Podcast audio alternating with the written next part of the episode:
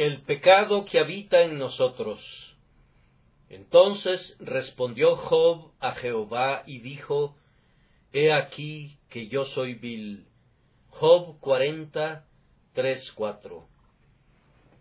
Seguramente si algún hombre tenía el derecho de decir yo no soy vil, era Job, pues de conformidad al testimonio del propio Dios, él era varón perfecto y recto, temeroso de Dios y apartado del mal. Sin embargo, descubrimos que este eminente santo, cuando por su cercanía con Dios recibe suficiente luz para darse cuenta de su propia condición, exclama, He aquí que yo soy vil. Estamos seguros que eso que Job se vio forzado a decir se aplica también a cada uno de nosotros, seamos hijos de Dios o no, y si somos partícipes de la gracia divina, esto se convierte en un tema de gran consideración para nosotros, pues aunque seamos nosotros mismos regenerados, debemos exclamar cada uno a nombre propio, He aquí que yo soy vil.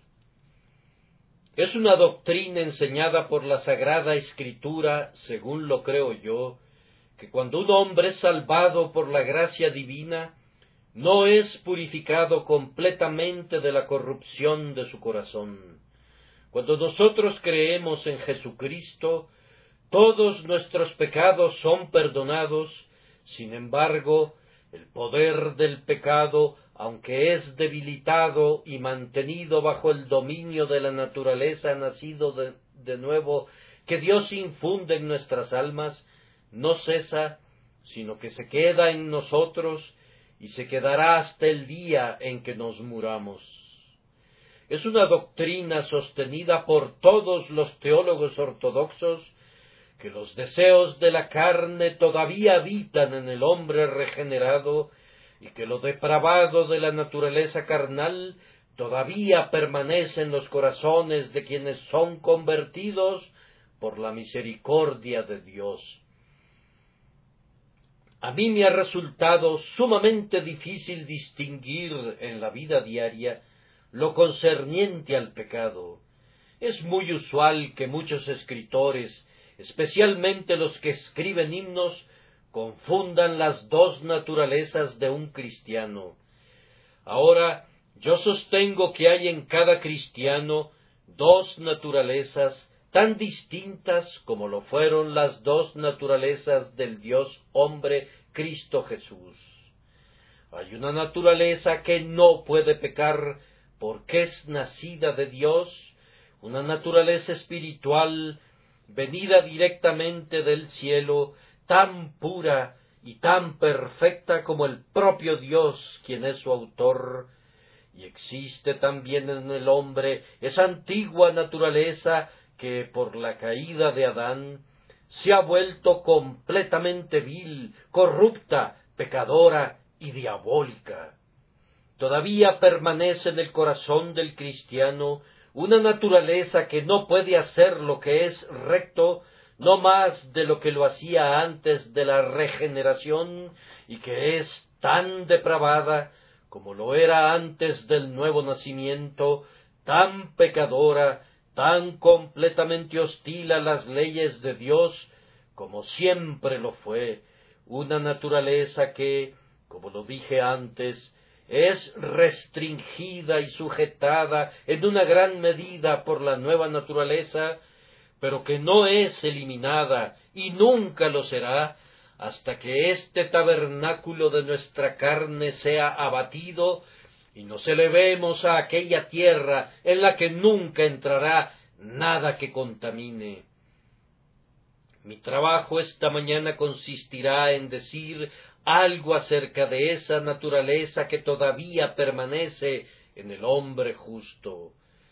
Primero intentaré demostrar que todavía permanece, y los otros puntos voy a sugerírselos conforme avancemos. El hecho, el terrible gran hecho, es que inclusive los justos, poseen naturalezas depravadas. Job dijo, He aquí que yo soy vil. No siempre lo supo. A través de toda la larga controversia, Job se había proclamado justo y recto. Él había dicho, mi justicia tengo asida y no la cederé. Y a pesar de que se rascaba con un tiesto y que sus amigos vejaban su mente con los más amargos ultrajes, él todavía sostenía firmemente su integridad y no quería confesar su pecado, pero cuando Dios vino a argumentar con él, tan pronto como Job hubo escuchado la voz de Dios en el torbellino y oyó la pregunta el juez de toda la tierra, ¿no ha de hacer lo que es justo?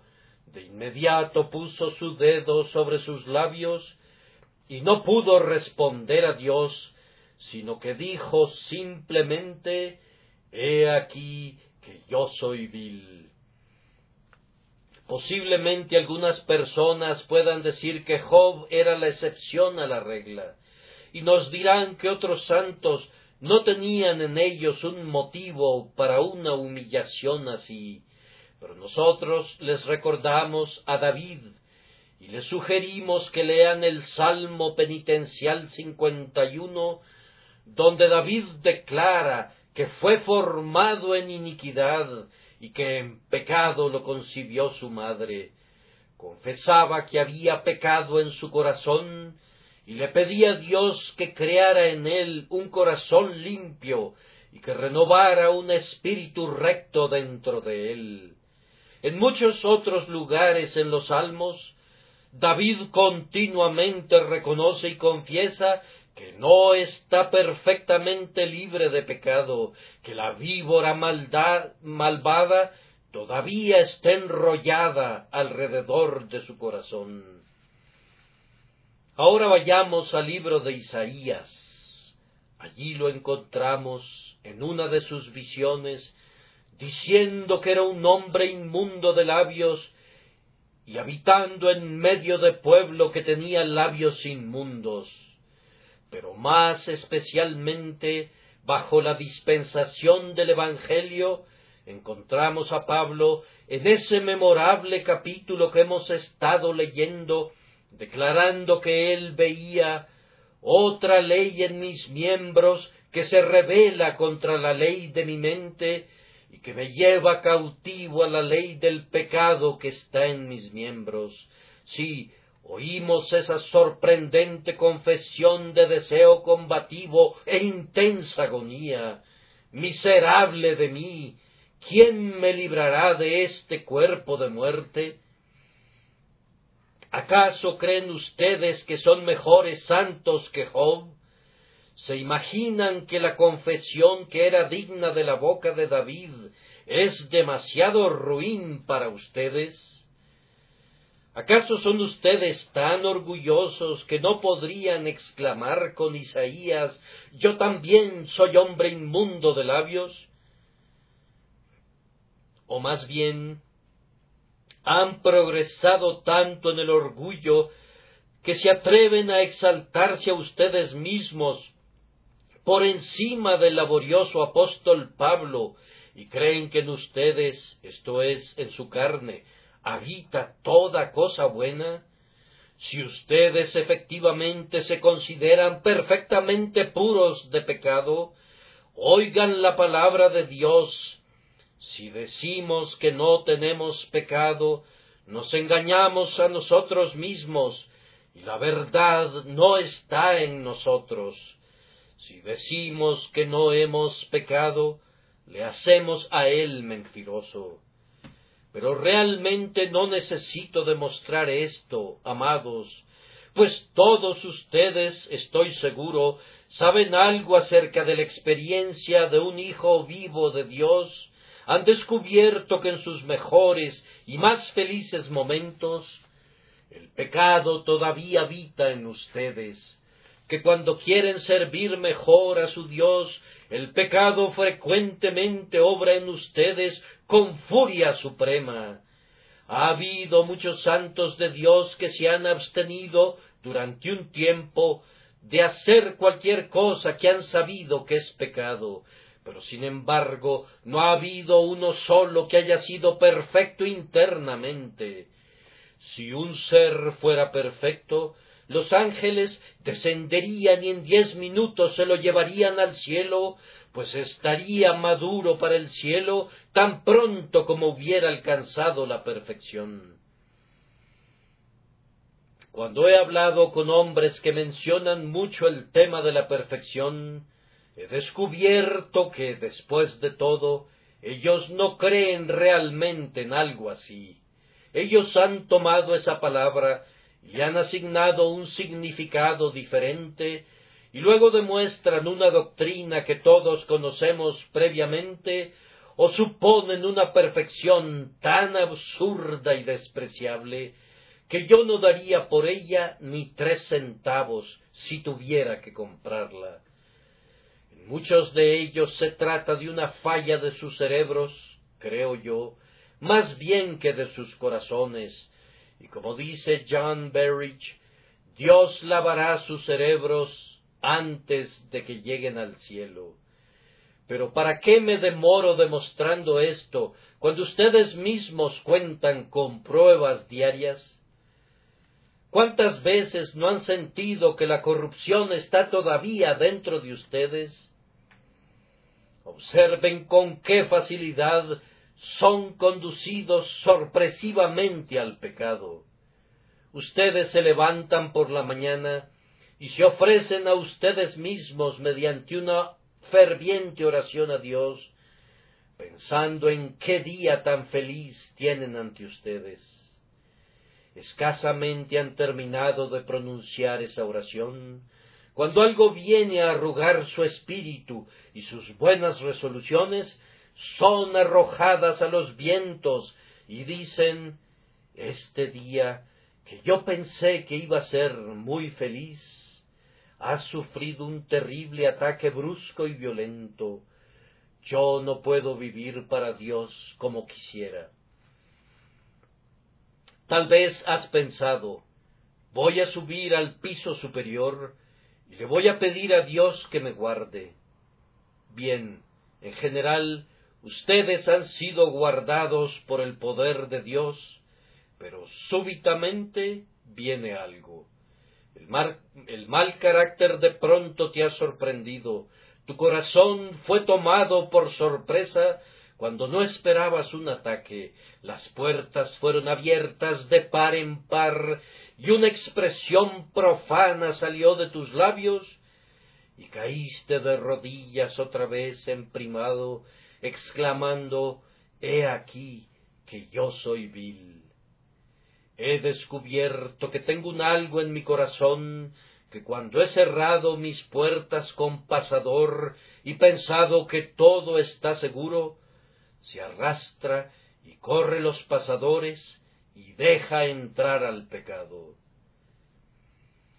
Además, amados, aun cuando no son llevados sorpresivamente al pecado, encontrarán en su corazón una terrible tendencia al pecado que es muy poderosa para que puedan mantenerla a raya, diciéndole hasta aquí llegarás, pero no pasarás.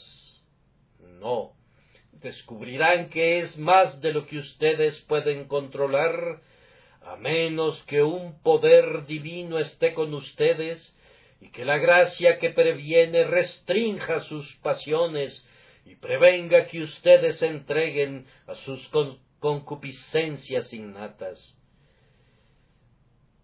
Ah, soldados de Jesús, ustedes han sentido, yo sé que ustedes han sentido las sublevaciones de la corrupción, pues ustedes conocen al Señor en sinceridad y verdad, y ustedes no se atreven a esperar estar en este mundo perfectamente libres de pecado, a menos que quieran mentir a su propio corazón.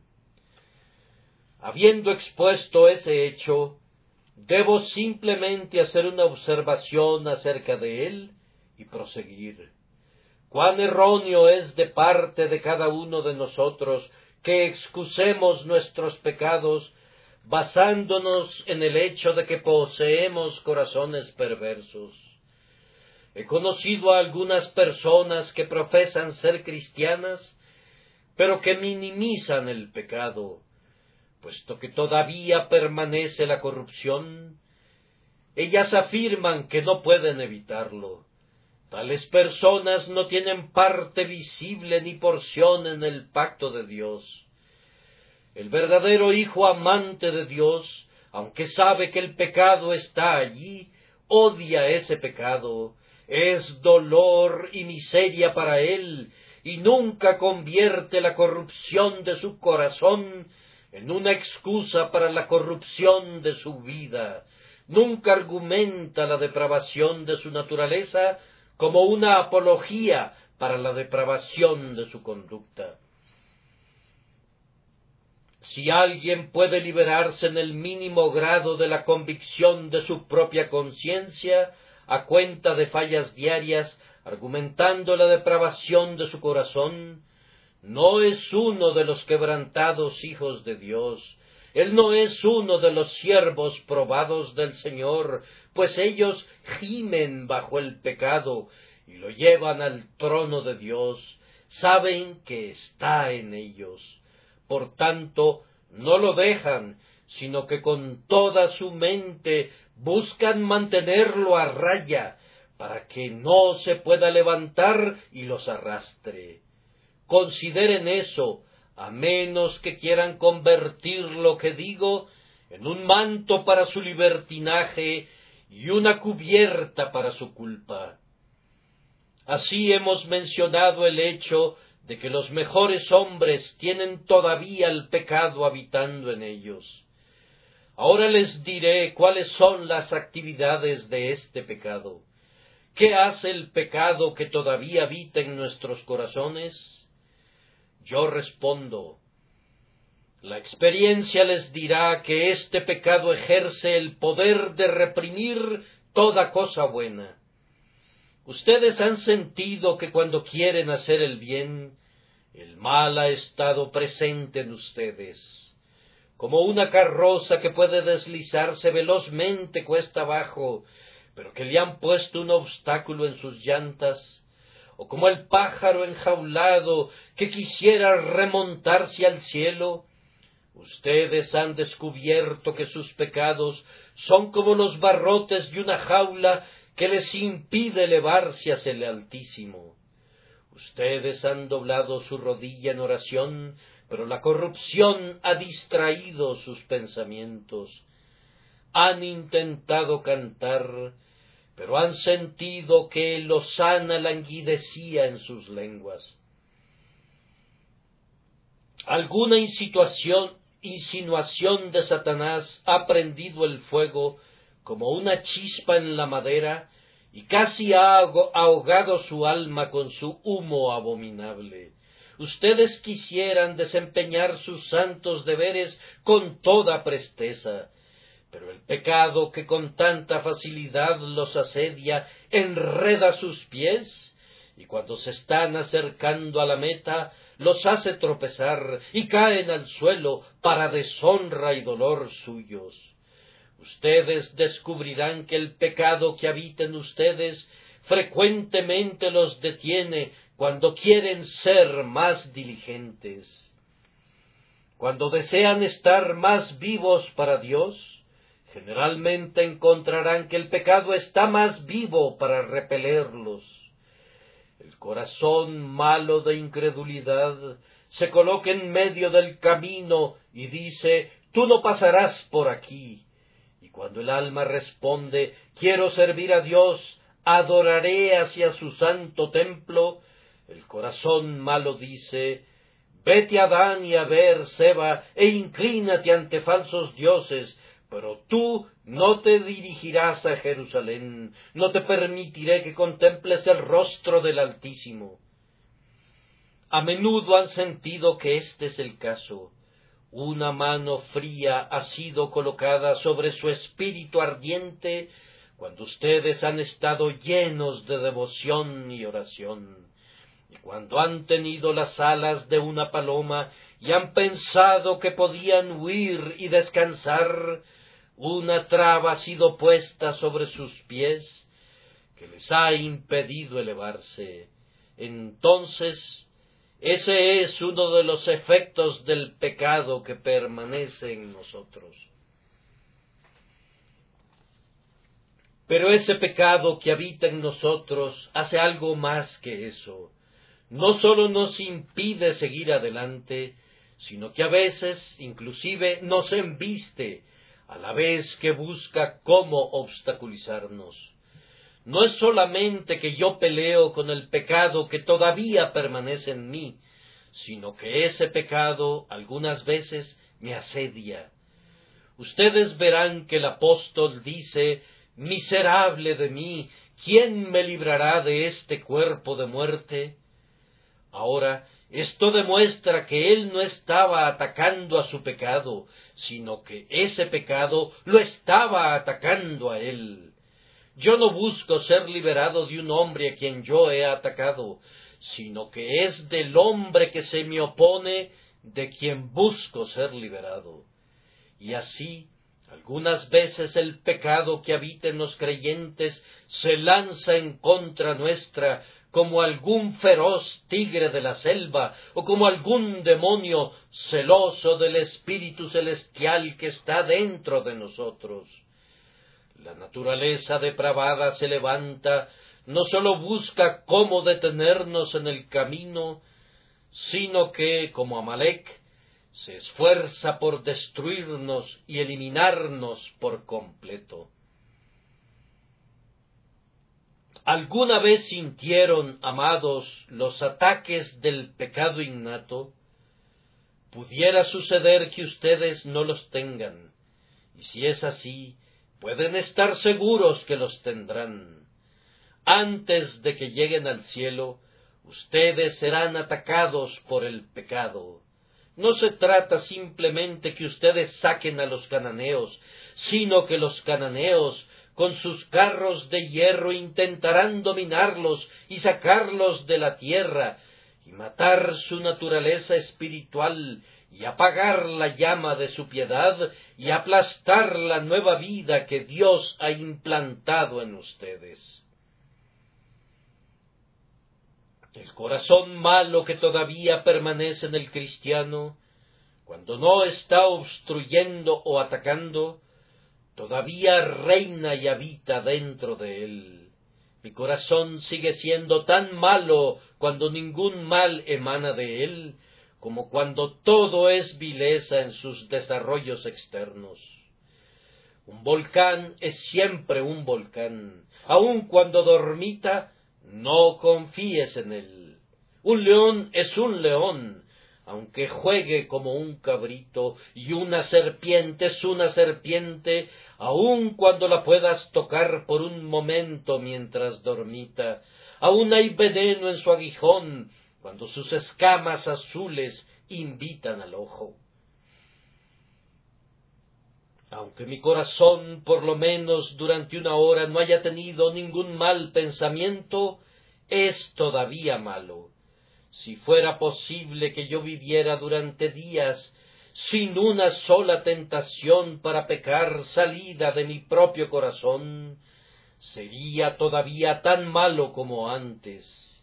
Y siempre está mostrando su vileza o se está preparando para una nueva exhibición o está cargando su cañón para disparar en contra nuestra, o de lo contrario, está positivamente en guerra contra nosotros. Pueden estar absolutamente seguros de que el corazón nunca es diferente de lo que originalmente fue. La naturaleza depravada es todavía depravada. Y cuando no hay una hoguera, está amontonando la leña con la que va a arder en otro día. Está juntando algunos materiales de mis gozos, de mis devociones, de mi santidad y de todo lo que hago para atacarme en algún período futuro. La naturaleza depravada es únicamente mala y eso de continuo, sin la menor mitigación o elemento de bondad. La nueva naturaleza debe luchar y pelear siempre en su contra, y cuando las dos naturalezas no están luchando ni peleando, no hay tregua entre ellas. Cuando no están en conflicto, siguen siendo enemigas. No debemos confiar en nuestro corazón en ningún momento. Aun cuando habla bellezas, debemos llamarlo mentiroso. Y cuando pretende el sumo bien, todavía debemos recordar su naturaleza, pues es mala y eso de continuo. No voy a mencionar las acciones del pecado que habita en nosotros en todo su alcance, pero bastará hacerles recordar algo de su propia experiencia para que vean que es acorde a la experiencia de los hijos de Dios, pues ustedes pueden ser tan perfectos como Job, y sin embargo tendrán que decir, he aquí que yo soy vil.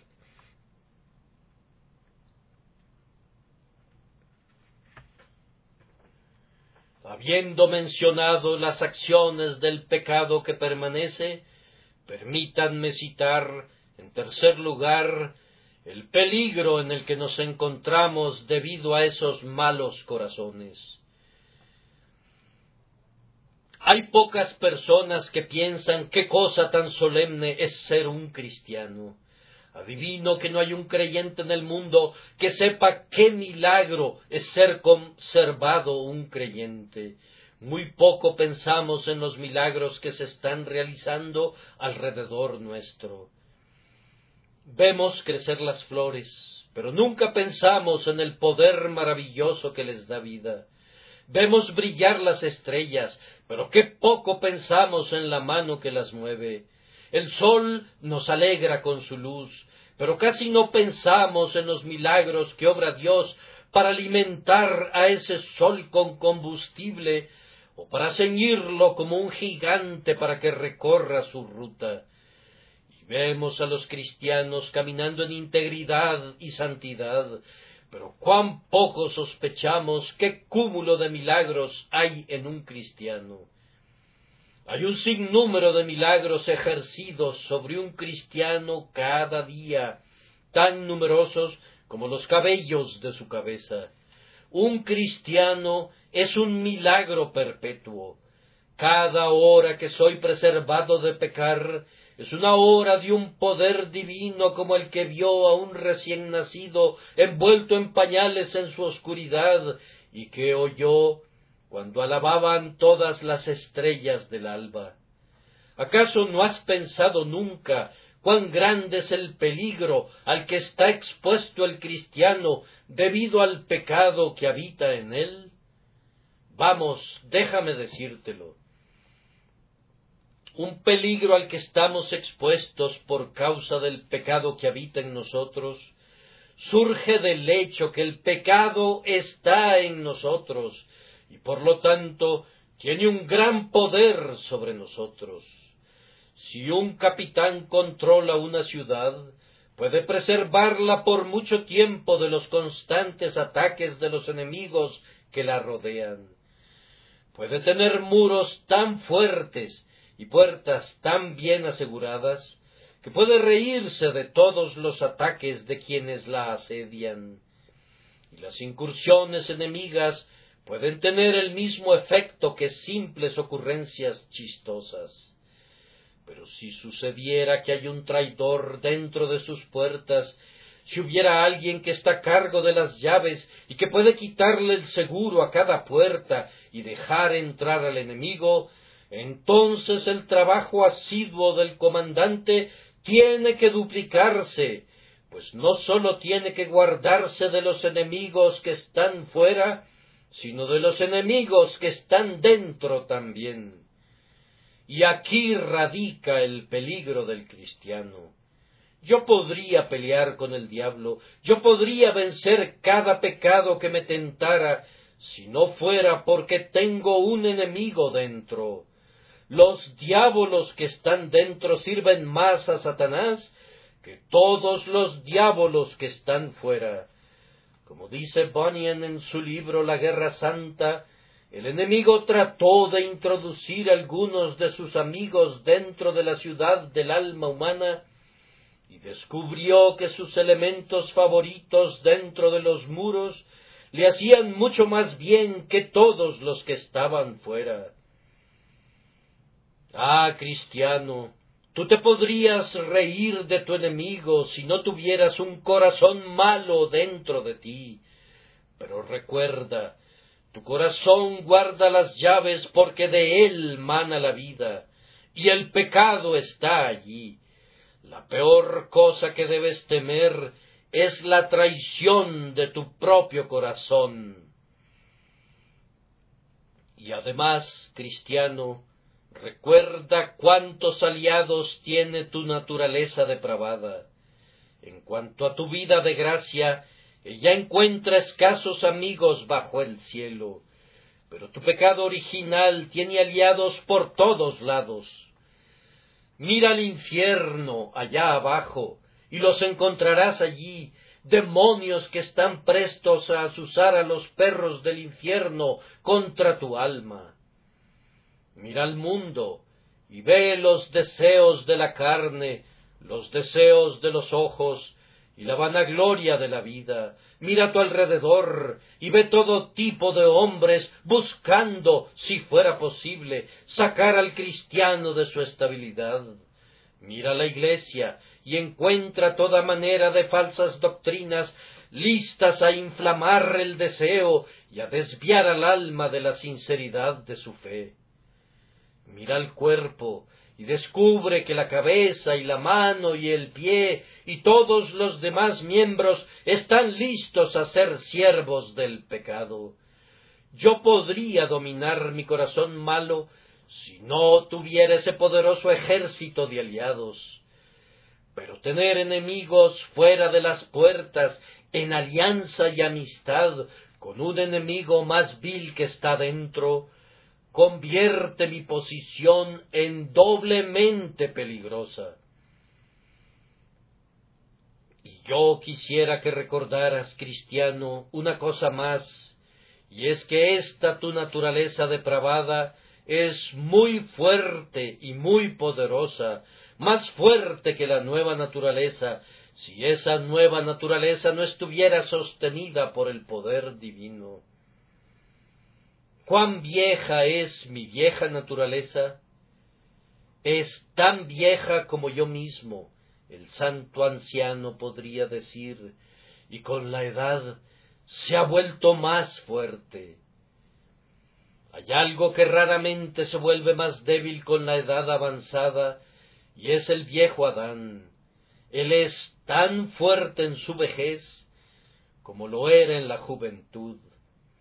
Es tan capaz de hacer que nos descarriemos cuando nuestra cabeza está cubierta de cabellos grises como lo era en nuestra juventud.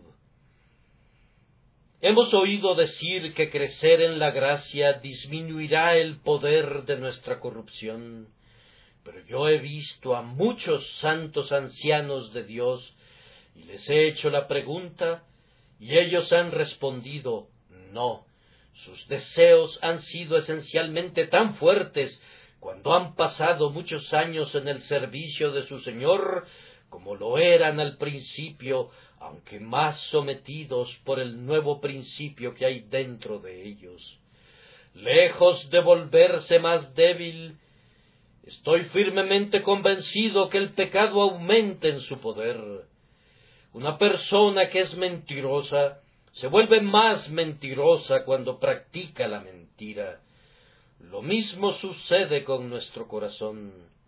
Nos sedujo al principio y fácilmente nos atrapó, pero habiendo aprendido mil trampas, nos engaña ahora tal vez más fácilmente que antes, y aunque nuestra naturaleza espiritual ha sido desarrollada más plenamente y ha crecido en la gracia, sin embargo, la vieja naturaleza ha perdido muy poco de su energía. Yo no sé que la casa de Saúl se haya vuelto más y más débil en nuestros corazones, Yo sé que la casa de David se ha vuelto más fuerte, pero yo no sé que mi corazón se vuelva menos vil, o que mis corrupciones se hayan vuelto menos fuertes. Yo creo que si yo dijera alguna vez que mis corrupciones están todas muertas, escucharía una voz, Sansón, los filisteos sobre ti. O Sansón, los filisteos en ti. Sin importar todas las victorias anteriores y los montones sobre montones de pecados que yo haya eliminado, yo sería dominado si la misericordia todopoderosa no me preservara. Cristiano, cuídate del peligro. No hay ningún hombre en combate tan en peligro de recibir un tiro como lo estás tú por tu propio pecado. Tú cargas en tu alma con un traidor infame Aun cuando te habla bellamente, no debes confiar en él. Tú tienes en tu corazón un volcán adormecido, pero se trata de un volcán con una fuerza tan terrible que puede todavía sacudir tu naturaleza entera. Y a menos que seas circunspecto y que seas guardado por el poder de Dios, Tú tienes un corazón que te puede conducir a cometer los pecados más diabólicos los crímenes más infames. Cuídense, cuídense, cristianos. Aunque no hubiera un diablo que los tentara y un mundo que los extraviara, ustedes tendrían la necesidad de cuidarse de su propio corazón. Por lo tanto, Miren a casa, los peores enemigos de ustedes son los enemigos de su propia casa. Sobre toda casa guardada, guarda tu corazón, porque de él mana la vida, y de él puede manar la muerte también, la muerte te condenaría si la misericordia soberana no lo previniera.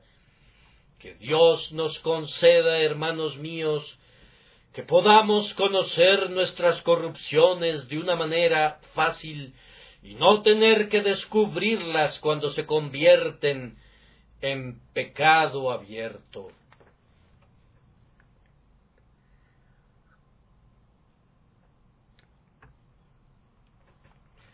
Y ahora llego al cuarto punto que es el descubrimiento de nuestra corrupción. Job dijo, He aquí que yo soy vil. Esa expresión he aquí implica que él estaba atónito. El descubrimiento fue inesperado. Hay tiempos especiales con el pueblo del Señor cuando aprende por experiencia que es un pueblo vil. Ellos escucharon al ministro cuando afirmaba el poder del deseo innato, pero tal vez sacudieron la cabeza diciendo no puedo ir tan lejos como eso. Pero después de muy poco tiempo descubrieron por alguna luz más clara del cielo que después de todo era verdad. He aquí que yo soy vil.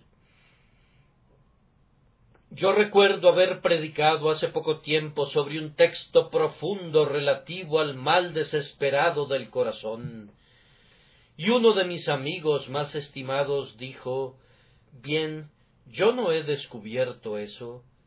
Y yo pensé para mí, qué bendición, hermano. Yo hubiera deseado no haberlo descubierto, pues es una experiencia sumamente tremenda para experimentarla. Me atrevo a decir que hay muchas personas aquí presentes ahora que dicen yo no confío en ninguna justicia propia, no confío en nada en el mundo excepto en la sangre de Cristo, pero todavía no he descubierto la vileza de mi corazón de la manera que tú has mencionado. Tal vez no, hermano, pero no pasará mucho tiempo antes que tengas que descubrirla. Puedes tener un temperamento especial, Dios te ha preservado de todo contacto con tentaciones que hubieran revelado tus corrupciones, o tal vez le ha agradado, como una condescendencia de su gracia, por actos que has sido elegido para desempeñar para él, darte una vida apacible, de tal forma que no has sido sacudido por los tumultos de tu propia alma. Mas, sin embargo, déjame decirte que debes esperar encontrar en las más íntimas profundidades de tu corazón todavía una profundidad más baja. Que Dios te consuele y te capacite cuando salgas del horno, para estar más abajo que nunca en el escabel de la misericordia divina. Yo creo que nosotros generalmente descubrimos la mayor parte de nuestras fallas cuando tenemos el mayor acceso a Dios. Job no había tenido nunca el descubrimiento de Dios como el que tuvo en este momento. Dios le habló en el torbellino y entonces Job dijo, Yo soy vil. No es tanto cuando estamos abatidos o faltos de fe que conocemos nuestra vileza, descubrimos algo de ella en ese momento, pero no toda la verdad. Es cuando por la gracia de Dios somos ayudados a subir al monte, cuando nos acercamos a Dios y cuando Dios se nos revela a nosotros, que sentimos que no somos puros a sus ojos. Nosotros percibimos algunos destellos de su elevada majestad.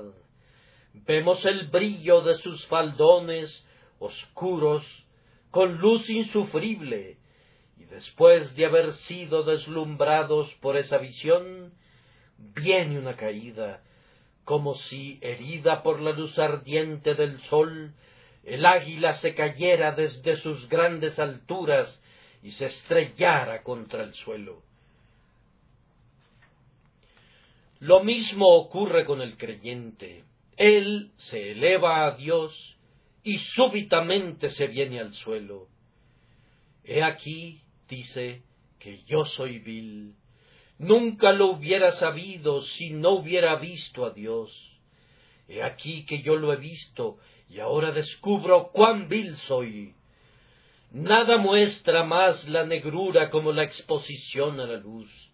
Si yo quisiera ver la negrura de mi propio carácter, tengo que ponerla junto a la pureza sin mancha. Cuando el Señor se agrada en darnos alguna visión especial de Él mismo, algún dulce intercambio con su propia persona bendita, entonces es cuando el alma aprende, como nunca lo supo antes, con una agonía que tal vez no sintió nunca antes, inclusive en su propia convicción de pecado, He aquí que yo soy vil. Dios se agrada haciendo esto, y para evitar que la grandeza de las revelaciones no me exaltase desmedidamente, Él nos envía este aguijón en mi carne para permitir que nos veamos a nosotros mismos después de que lo hemos visto a Él. Hay muchos hombres que nunca llegan a conocer mucho de su vileza hasta que la sangre de Cristo ha sido rociada sobre sus conciencias, o aun hasta después de haber sido durante muchos años hijos de Dios. Conocí hace algún tiempo el caso de un cristiano que había sido positivamente perdonado antes que hubiera tenido un fuerte sentido del pecado. Yo no sentí mi vileza, dijo, hasta que escuché una voz, yo, yo soy el que borro tus rebeliones. Y después de eso me di cuenta cuán negro había sido yo. Yo no pensé en mi inmundicia, dijo él, hasta después de que vi que había sido lavado. Yo pienso que hay muchos miembros del pueblo de Dios que aunque tenían alguna noción de su negrura antes de que vinieran a Cristo, nunca supieron cuán enteramente viles eran ellos, sino hasta después. Ellos pensaron entonces cuán grande debe haber sido mi pecado que necesitó a tal Salvador, cuán desesperada mi inmundicia que requirió de tal lavamiento, cuán terrible mi culpa que necesitó de tal expiación como la sangre de Cristo. Pueden tener la certeza de que entre más conozcan de Dios y de Cristo, más se conocerán a ustedes mismos y se sentirán obligados a decir como lo hicieron antes, He aquí que yo soy vil, vil en un sentido extraordinario, como nunca se imaginaron o adivinaron hasta ahora. He aquí que yo soy vil, soy vil ciertamente.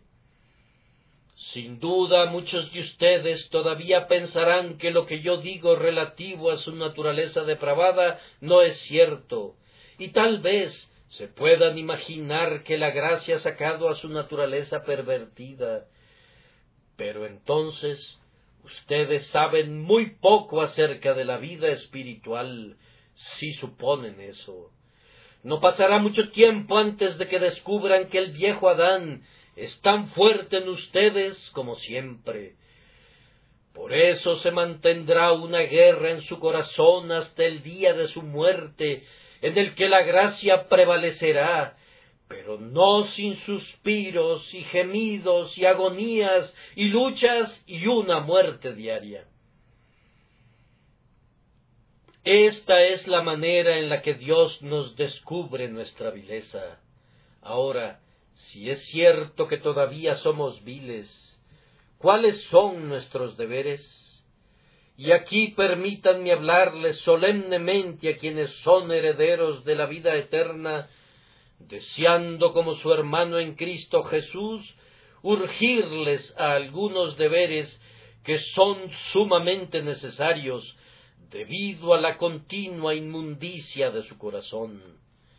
En primer lugar, si sus corazones todavía son viles y todavía hay una naturaleza depravada en ustedes, cuán equivocado sería de parte de ustedes suponer que todo su trabajo está hecho. Hay algo relativo a lo cual yo tengo mucha razón de quejarme de algunos de ustedes. Antes de su bautismo, ustedes eran extremadamente diligentes.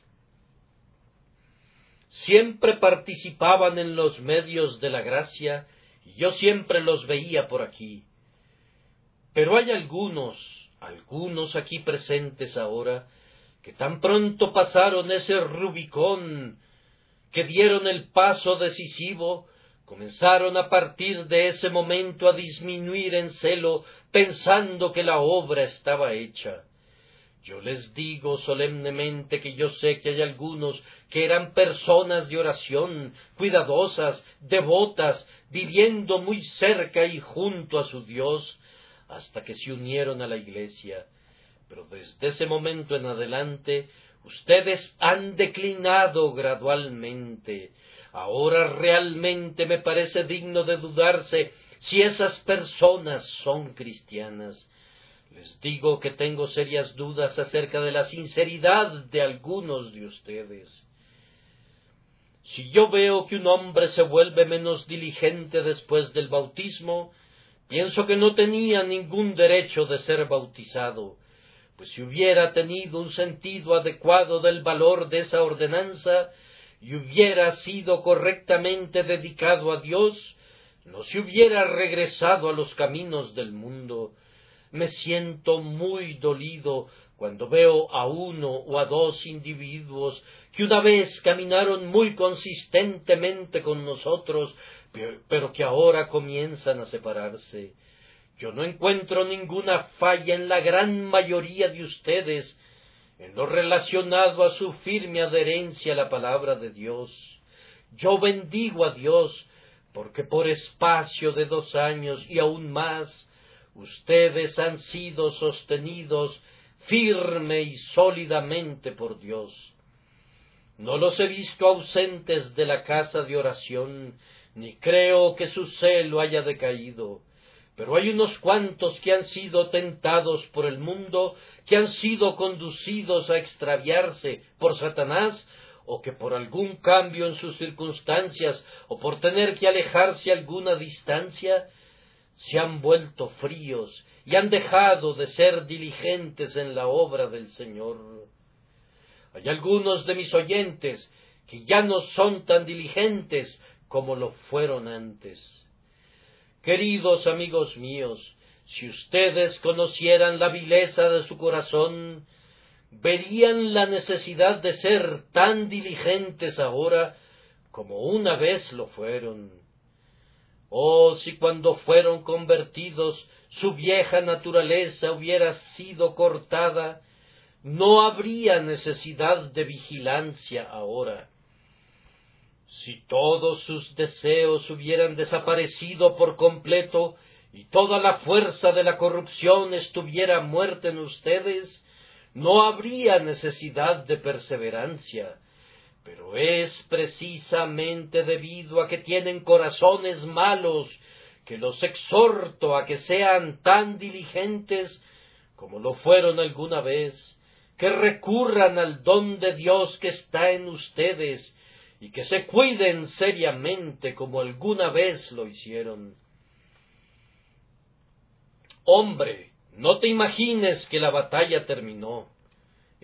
esta solamente ha sido la primera señal de la trompeta convocando a la guerra.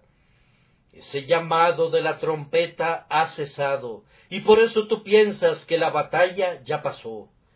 Yo te digo, no, la pelea apenas acaba de comenzar, los ejércitos apenas están avanzando, y tú te acabas de poner tu atuendo de guerra. Tú tienes muchos conflictos por venir. Sé diligente, pues de lo contrario, ese tu primer amor se extinguirá, y tú todavía puedes caer en esto. Salieron de nosotros, pero no eran de nosotros. Tengan cuidado, mis queridos amigos, de no rebelarse. Es lo más fácil del mundo y sin embargo es la cosa más peligrosa del mundo. Tengan mucho cuidado de no abandonar su primer celo, eviten enfriarse en el menor grado. Ustedes fueron una vez ardientes y diligentes, sean todavía ardientes y diligentes, y dejen que el fuego que una vez ardió dentro de ustedes todavía los anime sean todavía hombres de poder y vigor, hombres que sirven a su Dios con diligencia y celo. Además, si su naturaleza perversa todavía está dentro de ustedes, cuán vigilantes deben ser. El diablo nunca duerme, su naturaleza perversa nunca duerme, Ustedes no deben dormirse nunca. Y lo que a vosotros digo, a todos lo digo, velad. Estas son las palabras de Jesucristo, y no hay nada que requiera tanto de repetición como esa palabra velad. Podemos hacer casi cualquier cosa menos velar, pues velar es un trabajo muy agotador especialmente si velamos con almas adormecidas. Velar es un trabajo muy fatigoso. Hay poco honor público que se reciba al velar y por tanto no poseemos la esperanza de un renombre que nos motive. Velar es un trabajo que muy pocos de nosotros desempeñamos, me temo. Pero si el Todopoderoso no hubiera velado sobre ti, el diablo te hubiera llevado hace mucho tiempo. Queridos amigos, los exhorto a que velen constantemente. Cuando la casa vecina se está incendiando, cuán rápidamente saltan de sus camas las personas, si tienen líquidos combustibles, los sacan de los predios y velan para que su casa no se convierta en una presa de ese elemento devorador. Ustedes tienen corrupción en su corazón. Cuídense de la primera chispa para que no incendie su corazón. Por tanto, no durmamos como los demás. Puedes dormir junto al cráter de un volcán si quieres hacerlo. Puedes dormir con tu cabeza pegada a la boca de un cañón. Puedes dormir, si te place, en medio de un terremoto o en una casa visitada por la peste. Pero yo te suplico, no te duermas mientras tengas un corazón malo. Vigilen sus corazones. Ustedes pueden pensar que son muy buenos, pero se convertirán en sus ruinas si la gracia no lo previene. Vigilen diariamente, vigilen perpetuamente, guárdense para que no pequen. Sobre todo, queridos hermanos míos, si sus corazones ciertamente están todavía llenos de vileza, cuán necesario es que nosotros todavía exhibamos fe en Dios. Si yo debo confiar en mi Dios al comenzar mi camino, debido a todas las dificultades que debo enfrentar, si esas dificultades no son disminuidas, debo confiar en Dios de la misma manera que lo hice antes. Oh, amados hermanos, entreguen sus corazones a Dios, no se vuelvan autosuficientes. La autosuficiencia es la red de Satanás que utiliza para cazar a los hombres como pobres peces insensatos y los destruye. No sean autosuficientes, considérense nada, pues no son nada, y vivan con la ayuda de Dios. La forma de crecer fuertes en Cristo es volviéndose débiles en ustedes. Dios no derrama ningún poder en el corazón del hombre hasta que no se haya vaciado de ese corazón todo el poder del hombre. Vivan entonces cada día una vida de dependencia de la gracia de Dios no te constituyas tú mismo como si fueras un caballero independiente. No inicies tus propias actividades como si tú pudieras hacer todas las cosas por ti mismo. Pero vive siempre confiando en Dios. Tú tienes tanta necesidad de confiar en Él ahora como la has tenido siempre, pues fíjate bien, aunque tú hubieras sido condenado sin Cristo al principio, tú serás condenado sin Cristo ahora, a menos que Él todavía te guarde, pues tú tienes una naturaleza tan depravada ahora como la tenías antes. Muy amados hermanos, solo tengo que decir una palabra más, no a los santos, sino a los impíos. Una palabra de aliento pecador, pobre pecador perdido. Tú piensas que no debes venir a Dios porque tú eres vil. Ahora, permíteme decirte que no hay un solo santo en este lugar que no sea vil también. Si Job e Isaías y Pablo, todos ellos se vieron obligados a decir yo soy vil, Oh pobre pecador, te dará vergüenza unirte a esa confesión y decir yo soy vil también. Si yo me acerco a Dios en oración hoy, cuando estoy de rodillas junto a mi cama, habré venido a Dios como un pecador vil y lleno de pecado. Mi hermano pecador, ¿quieres tener una mejor confesión que esa? Tú quieres ser mejor, ¿no es cierto? Vamos, los santos en sí mismos no son mejores. Si la gracia divina no erradica todo pecado en el creyente, ¿cómo piensas hacerlo tú mismo? Y si Dios ama a su pueblo mientras todavía es vil, ¿piensas tú que tu vileza le impedirá amarte? No, vil pecador, ven a Jesús, el más vil de los viles, cree en Jesús. Tú que eres escoria de la sociedad, tú que eres el estiércol y la hez de las calles, yo te pido que vengas a Cristo. Cristo te ordena que creas en Él. No a los justos, no a los justos, sino a pecadores vino a salvar Jesús. Ven ahora, di, Señor, yo soy vil, dame fe. Cristo murió por los pecadores. Yo soy un pecador. Señor Jesús, rocía tu sangre sobre mí. Te digo, pecador, de parte de Dios, que si tú confiesas tu pecado, tú encontrarás el perdón. Si ahora dices de todo corazón, yo soy vil, lávame, serás lavado ahora. Si el Espíritu Santo te da la capacidad de decir con todo tu corazón ahora, Señor, yo estoy lleno de pecado, tal como soy, sin ningún otro argumento, excepto que tu sangre fue derramada por mí, y que tú me pides que venga a ti, oh Cordero de Dios, yo vengo a ti, yo vengo a ti.